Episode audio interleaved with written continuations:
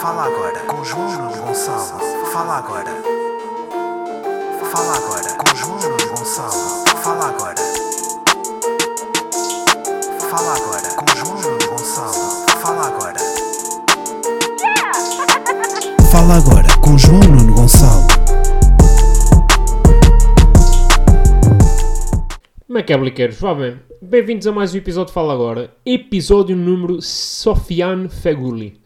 Estou aqui a falar-vos de um domingo, domingo de mudanças eh, e puta que pariu, estou farto de caixotes e caixotinhos e maletas e malas e o cara que vos foda. E eu começo já assim, irritado, malta. um, yeah, malta, este é muito provavelmente, provavelmente não, é com certeza eh, o último episódio de sempre de Fala Agora gravado em Aveiro. Pá, de sempre, porra. Agora, peraí, tipo. Provavelmente, ok. Vamos mudar o de sempre para provavelmente. Equipa de guionistas. Se tiver os guionistas deste podcast, por favor, mudar o de sempre para. eh, ok, pronto. Uh, e a malta, é o meu último fim de semana. Ehm, amanhã vem a transportadora. Portanto, tenho que ter tudo pronto para amanhã para, para a transportadora levar. E eu vou na terça-feira. Se já comprei bilhetes para ir para Lisboa, não. Não comprei bilhetes, mas vou na terça. Não sei a que horas, não sei como, não sei quando, mas vou terça-feira seguramente. Eh, mas vou de vez porque depois quarta vou para os Açores passar Natal. It's the most wonderful time of the year. Um, e a malta, pensei, pensei a falar sobre Natal, este episódio, mas um, pá, depois estive a ver o calendário e o dia de Natal calha no sábado, né? Portanto, se calhar a 26 falo-vos do Natal.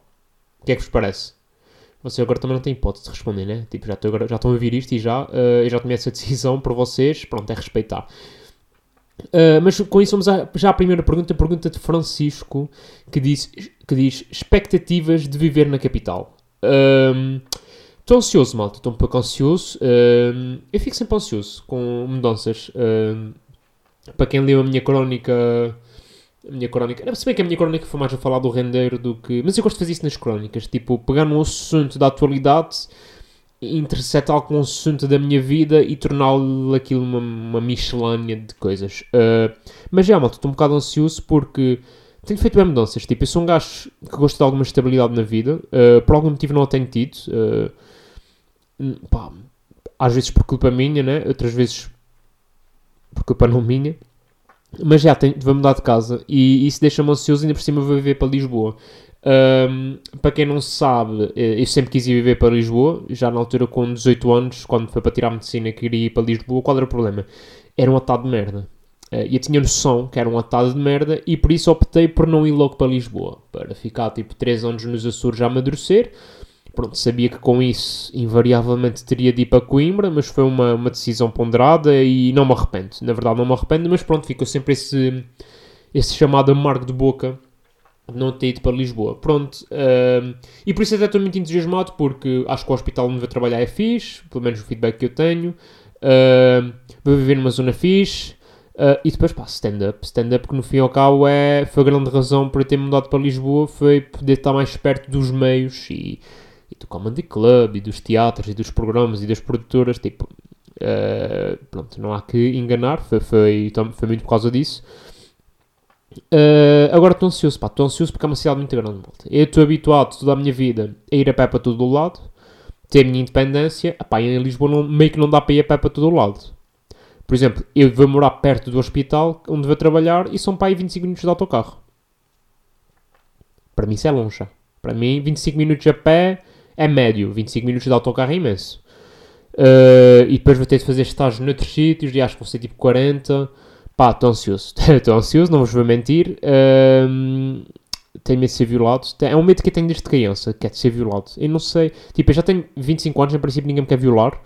Mas eu continuo com esse receio. Acho sempre que alguém vai, vai aparecer um gajo na rua, ou uma gaja, pode ser também, e me vai querer violar. Um, mas já, respondendo à tua pergunta, Francisco, é isso. É, é um misto de ansiedade, é um, com, com entusiasmo, é, e é novidade. Ao fim e ao cabo é novidade. Um, vou viver com, com dois familiares meus, que já lá estão a, a estudar, barra trabalhar, e então vou viver com, vai ser uma casa de família. O que também pode ser bom como pode ser mau. Sabem? Porque família... Uh, é a princípio a gente já se dá bem, a gente já se conhece. e está tudo ok.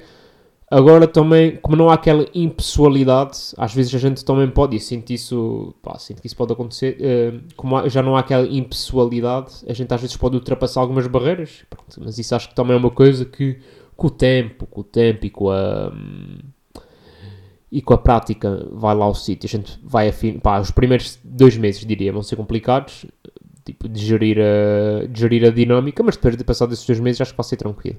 Uh, portanto, é isso. Uh, é um misto. É um misto. É uma, uma cidade mista. E, ah, outra coisa. Esta semana, malta, fui, fui outra vez ao paddle. Tenho ido, pá, uma vez por semana, uma vez a cada duas. Normalmente depende de... Normalmente depende um bocado da minha disponibilidade. Porque eu, normalmente, quando eu não posso, eles também não vão jogar. Quando eu posso e alguém não pode, a gente arranja maneira de substituir.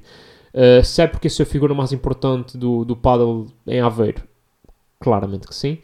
Um, mas já, malta, estou muito forte no paddle. Finalmente ganhei um jogo. Há duas semanas tinha ganho um prêmio pela primeira vez, um set. Uh, e desta vez ganhei o jogo. Sinto que estou uma maré de sorte a nível de paddle. Estou feito num grande padeleiro. Uh, uh, e, e porquê é que eu acho que estou feito num grande padeleiro? Primeiro, porque a destruir as equipas adversárias. Uh, mas também porque, como tenho ido com mais regularidade, já estou a afinar a memória muscular. Estão a perceber? Ou seja, já tenho mais ou menos noção da força com que remato, da força com que sirvo, da força com que respondo ao serviço, da força com que faço a morte. Ou seja, estou a ganhar essa noção e mesmo, e mesmo a noção do, de dimensão do campo, de perceber quando é que a bola vai bater, quando é que a bola vai fazer ressalto, para onde é que a bola vai quando bate na parede. Tipo, estou a ganhar essa noção. Isso é meio caminho andado para jogar melhor. Ahm, pá, ainda tenho muitos ticos do badminton percebo porque ainda faço muito trabalho de pulso e ali é muito trabalho de ombro, né? o braço move-se, o braço e a raquete movem-se em uníssono e eu estou muito, porque o badminton é muito pulso, é muito, lá está, por isso é que eu tenho esses pulsos, os pulsos neste estado lastimável, não é por causa da punheta, é mesmo badminton. Ahm, mas já, pá, tenho conseguido fazer, pá, tenho, e depois há outras merdas que é, há jogadas ali que não sou eu a jogar, é o meu corpo joga sozinho. Porque se tu me perguntas, faz isso outra vez? Não consigo. Aquilo é um misto de reação e. É, tipo. Meio cérebro, cérebro reptil, reptilíneo, sabem? Aquele cérebro do, dos primatas que tem aqueles reflexos. Pá. Não sou eu. Não sou eu ali no paddle. Uh, e muita gente tem-me perguntado: Ah, João, onde é que tens, onde é que tens tido aulas? Eu, aulas? Meus amigos, isto é talento puro.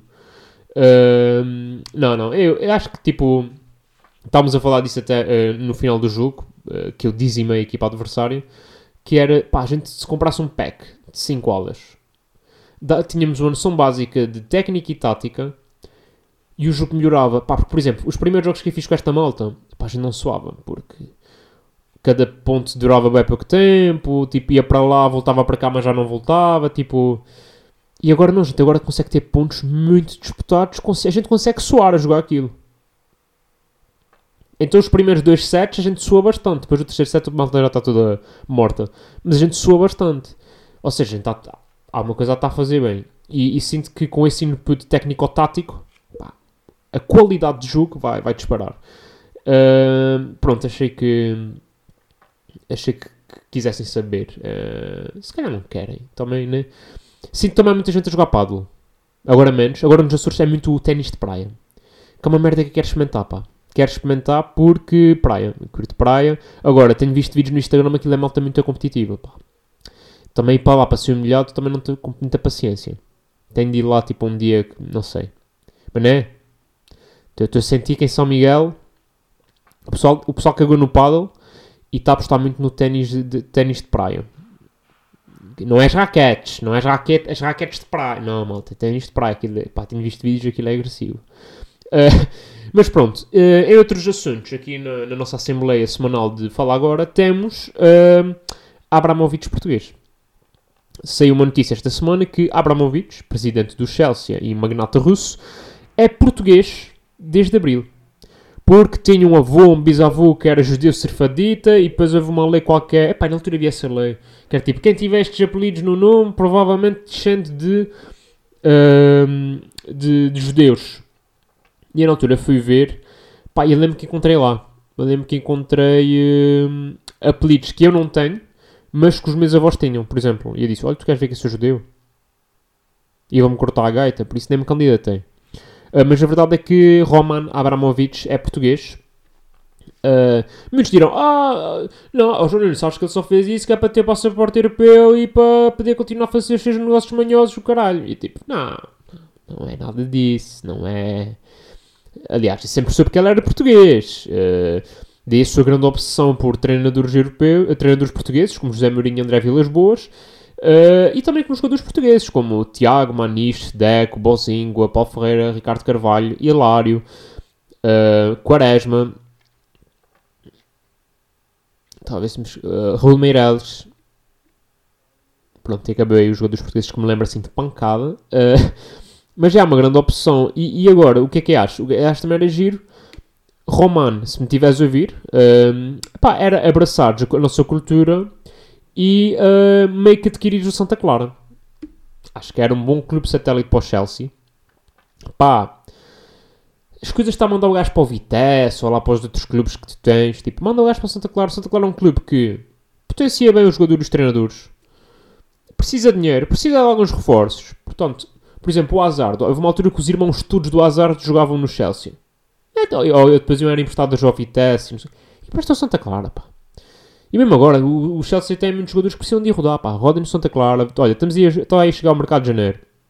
Portanto, já que é para ter um clube adquirido por um, por um acionista estrangeiro, pá, que seja o romano. Que, que é estrangeiro, mas não é, é português, pá. Devolvam Santa Clara aos portugueses. Sabem? E ainda, ainda vai haver um historiador qualquer que vai arranjar um link qualquer suriano com o romano. Que é tipo, o avô, o avô que, que quer ser fadita do, do romano, uma vez vê os Açores e beijou uma mulher no karma. Pronto. Está aí a relação. O Romano também é, é descendente de açorianos. Sabe esta merda que se faz? Que é tipo arranjar um pintelhinho qualquer para se, para se português também. Pá, para mim era fazer isto com o Romano. Roman Abramovich uh, e torná-lo o uh, maior açoriano uh, de todos os tempos. e português também, já agora. Pronto, e é isto. Eu não tenho mais, mais para dissertar sobre este tema. Foi uma coisa que me lembrei e que, como tudo, achei que deveria partilhar com vocês. E, ah, malta, é o seguinte: a qualquer momento podemos ser interrompidos. Esquecemos isto no início do episódio porque o meu colega de casa trouxe para cá a namorada. Muito bem, o amor é lindo e a respeito e está tudo ok. Eu gosto muito da namorada dele, não tanto quanto ele gosta da namorada dele, o que faz sentido. Uh, mas, pá, se ouvirem tipo gemidos e não sei o quê, são eles a fazer o amor, está bem? Não fiquem, tipo, a achar, oh o que é que se passa? É, são eles a fazer o amor uh, e há que respeitar a privacidade deles. Eu pedi autorização para gravar o podcast enquanto eles praticavam o coito, eles deram uma autorização, está tudo ok.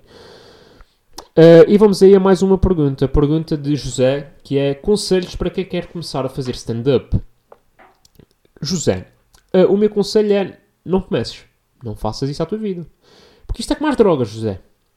Isto é, vocês pensam, ah e tal, que é só uma vez, isto, que mal é que isto me pode fazer? Ai, faz, faz. Depois das por ti, passado, sei lá, 3 meses, e estás a pensar nisto 24 horas por dia. Porque é uma. É, é viciante. É vi... Aqueles 5, 10, 15 minutos estás em palco, aquilo é viciante.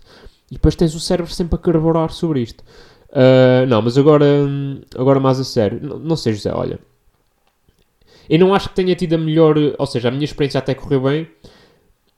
Na medida em que eu, eu comecei logo a fazer 15 minutos e. Mas eu já tinha muitos anos de palco, ou seja, já não, era, já não era a primeira vez que eu escrevia humor, que eu fazia sketch antes, e, e não era a primeira vez que estava num palco. Uh, todas as pessoas a olhar para mim. Portanto, eu admito que a minha experiência possa ser um bocado diferente nesse, nessa medida.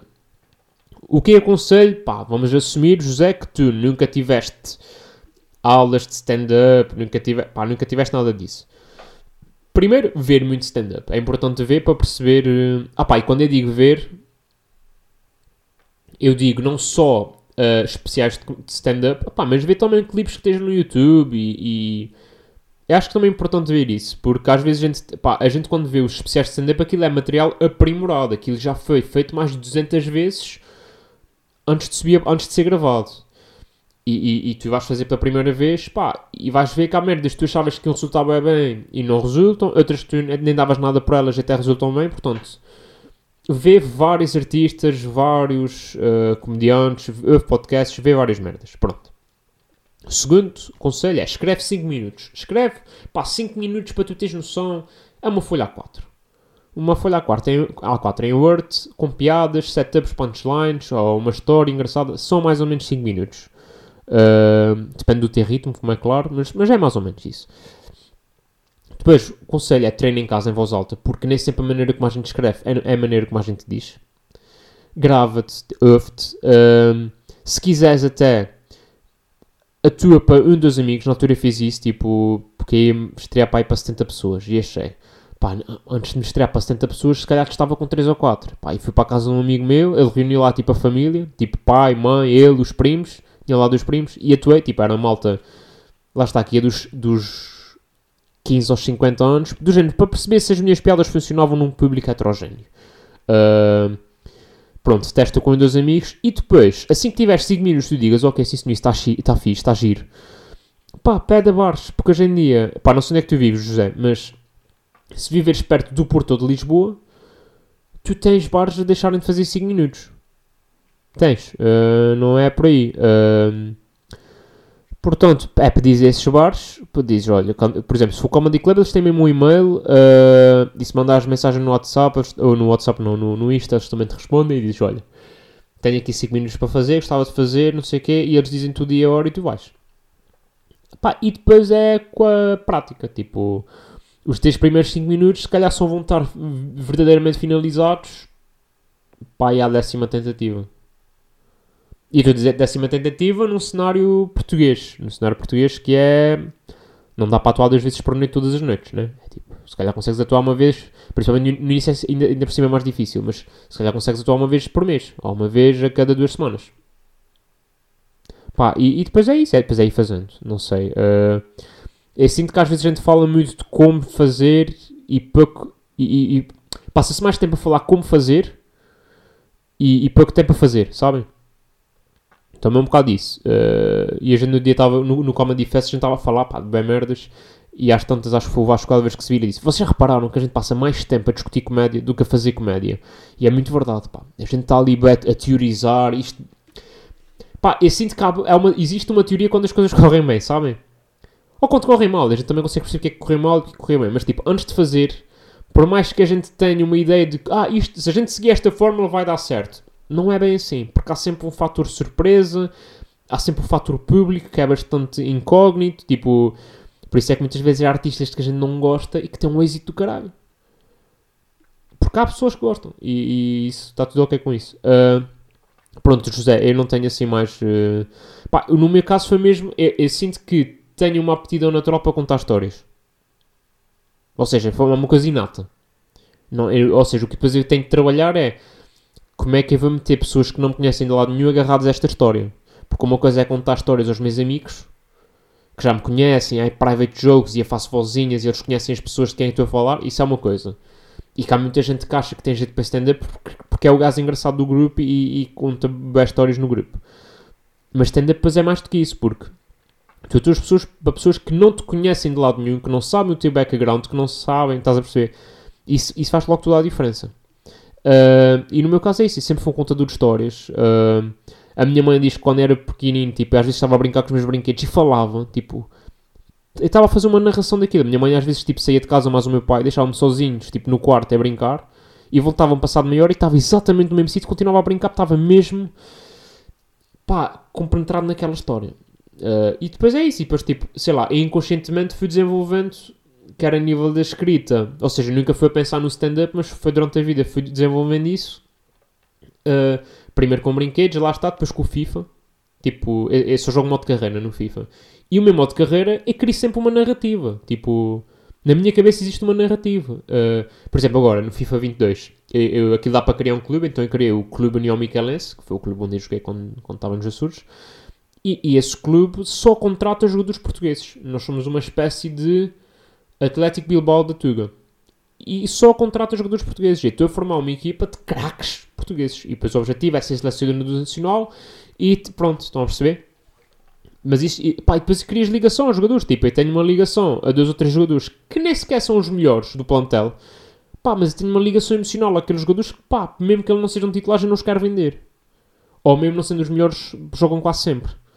Um, uh, por exemplo, os meus caros amigos João Pedro, a.k.a. JP, e Paulo Henrique. Tipo, são dois açorianos que estão lá no FIFA. Os caras jogam sempre, não tem hipótese. Mesmo não sejam titulares, jogam quase todos os jogos. São peças fundamentais para a equipa. E, e pronto, e vão jogar sempre, até o fim dos nossos dias. Uh, mas pronto, acho que foi um bocado isso. E agora foi no stand-up. Ou seja, consegui canalizar essas ferramentas que fui desenvolvendo inconscientemente para stand-up. Uh, epá, alonguei-me bem neste tema, não era nada disto que eu queria para a minha vida. Pronto, e vamos aí já à segunda, a mais uma pergunta, a pergunta de Beatriz. Uh, estás a gostar da segunda temporada de Witcher? De The Witcher, peço desculpa. Uh, obrigado, Beatriz. Eu, eu muita gente a perguntar-me isto, porque quando publiquei a story estava a dar, estava, tipo, por trás estava a dar The Witcher. Uh, e a resposta é não. Não estou a gostar, porque eu não estou a perceber um caralho do que se está a passar.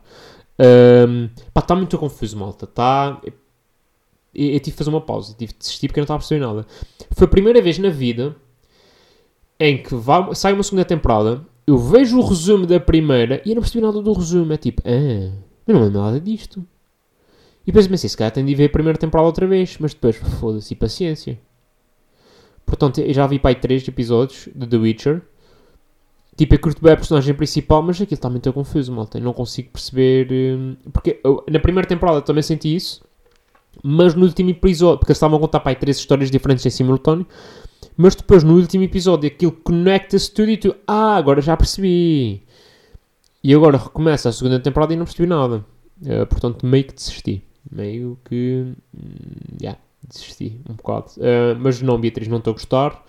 Uh, lá está, também não é uma desrecomendação. Tipo, se calhar tenho de ver aquilo com mais calma e com mais atenção, mas pá, para já não estou. E vamos aí à Arenga da semana. Na arenga desta semana uh, temos a, a comentadora política Clara, Clara, Clara Ferreira Alves, que no, no seu programa, cujo nome não me recordo, uh, foda-se, vão-me obrigar a procurar vocês. Uh, Clara Ferreira Alves, jornalista. Onde é que está, claro? Olha, licenciado em Coimbra. Já viram, malta? Malta de Coimbra dá cartas. Um, não, isto deve estar aqui. Eixo do mal. Eixo do mal, é isso. Eixo do mal na SIC Notícias. Pá, preferiu qualquer coisa como... Ou defendeu qualquer coisa como... Devia haver prisões para criminosos como o João Render, ou seja, criminosos com algumas posses e prisões para criminosos como assassinos e não sei o quê. Isto à primeira vida faz sentido, né? Porque pá, o Render, apesar do que fez e de ser crime não sei o quê. Ah, isto é a propósito da detenção do Render naquela prisão da África do Sul. Pronto. Uh, isto porque a propósito do. Uh, isto à primeira vida, vista, vista, faz sentido. Porquê? Porque o Render não matou ninguém. O, rei, o Render não é uma pessoa perigosa no sentido violento da palavra, né? Não matou ninguém, não violou ninguém, não. não, não né? Só que nós temos de ver a definição da prisão. Não, e pronto, ela foi muito criticada porque né, basicamente o que ela estava a entender é que deve haver prisões de primeira e de segunda. Quando repara que os presos políticos, os presos, não é presos políticos, mas esses, os políticos ou os banqueiros, quando são presos, é sempre prisões de luxo e salas de luxo e não sei o quê. E honestamente, isto tem de acabar, malta. Isto tem de acabar. Porquê? Porque efetivamente o João Rendeiro, apesar de não ter matado ninguém, fez mal a muitas famílias no nosso país ou ficar com o dinheiro delas. E, e, e, apesar de não ter tirado, se calhar não tirou a vida, mas tirou a qualidade de vida a muita gente. E na minha opinião, quer o João Render, quer um assassino qualquer, são ambos perigos para a sociedade neste momento. Portanto, têm de ir para a prisão. Todos juntos. E a prisão, atenção, isto não é um castigo. A prisão é para reabilitar. Portanto, o João Render tem de ser reabilitado juntamente com os assassinos e com os ladrões. Estão a perceber? Acho que, acho que, pá, eu acho que. E também é uma. É uma e também é para borrar estes gajos, sabem? Porque assim o João Render já vai pensar duas vezes. O João Render e próximos, que é tipo, ui, se for apanhado já não vou para aquela prisãozinha de luxo, não sei qual. Não, não, vou para, tipo, vou para a shoulder com o resto da malta. Um, pronto, e a Clara, e a Clara está aqui a defender isto aqui, mas também, Clara, digo-te uma coisa: quem não deve não teme. Estás a perceber? Clarita. Quem não deve não tem, portanto, ou ela está a dizer isto porque sabe que qualquer dia chega a vez dela, ou então está caladinha. Não, estou a brincar. Mas, mas, mas percebam. Não, e pá, e percebo estes gajos, porque estes gajos fazem todos maroscas. Ahm, para, né, para, para pagar menos impostos e não sei o quê, tipo... E não precisas de ser o João, o João Render, tipo, qualquer gajo que ganha uns troquitos a mais vai arranjar maneira de, de dentro da lei, entre aspas, contornar isso. Depois tens gajos como o João Render, pá, contornam a lei, mudam a lei e, e, de, e de repente não tem dinheiro, né? O João Render neste momento é um gajo pobre, diz, é tipo o Vieira. O Vieira não tem nada em nome dele, é pobre, tem um palheiro. São estes gajos, né? Pá, mas para mim, tipo, meteres o Vieira, o, o João Berardo, o, o Render no meio da plebe criminosa, eu acho que só lhes fazia bem. Sabem? É só lhes fazia. Pá, só fazia. Eu acho que era terapia de choque, sabem? Mas, mas fazia-lhes muito bem. Pronto, e portanto, a, Clara, não, claramente uh, estás aí dentro da bolha, né? Mas pá, a prisão não é um clube, um clube de elite, não é uma socialite, não é, não é, não é. A prisão é para, para te reabilitar e has de reabilitar com os outros que precisam de ser reabilitados. É a mesma merda que agora. A, se, a, a, pronto, o João Render, imaginemos que ele não tinha sido preso aqui, mas ia para o hospital. O hospital não vai parar e vai mudar porque ah, é o João Render, não? Tipo, há um ou dois quartos individuais que normalmente são para, para, para, para pessoas em mais, precisam de mais privacidade ou não sei o quê, mas do resto tá, estás no quarto com os outros e, estás, e és doente como os outros. Ainda no outro dia tinha uma miúda de 25 anos que teve uma apendicite juntamente com um gajo, que foi, pá, um velho que tiraram-lhe metade do colo que tinha um cancro fedidíssimo. E estavam os dois a dividir quarto, pá, é o que é. Temos de, temos, temos de aceitar. E com isto vamos ao tweet da semana. Yeah. O tweet desta semana, pá, eu já devia ter isto aberto. Porque é que eu faço isto à minha vida? O tweet desta semana pertence à mãe Kikas. Mãe Kikas. Uh... Kikas Bar de Alterno Santarém. Que diz: Por favor, usem máscara. A máscara salvou a vida de um guerreiro aqui no La, La Siesta. Ele esteve aqui com uma das meninas, a esposa entrou à procura dele e não o reconheceu. Portanto, a máscara salva vidas, malta. Salva vidas da Covid, salva vidas do adultério e salva vidas do mau hálito. Portanto, usem a puta da máscara, ainda por cima agora o Omicron está aí. Uh, e pronto, e vamos fazer, vamos fazer outra vez uma página do uma pausa no beijar na boca, sabem? Vamos fazer uma pausa, está a chegar o Natal, não queremos que descampe como o ano passado, pá, não foi agradável. Portanto, vamos ter calminha, tá? Pronto, malta, e é isto. Para esta semana está tudo. Portem-se mal, mas com dignidade. Um bom Natal e forcei! Fala agora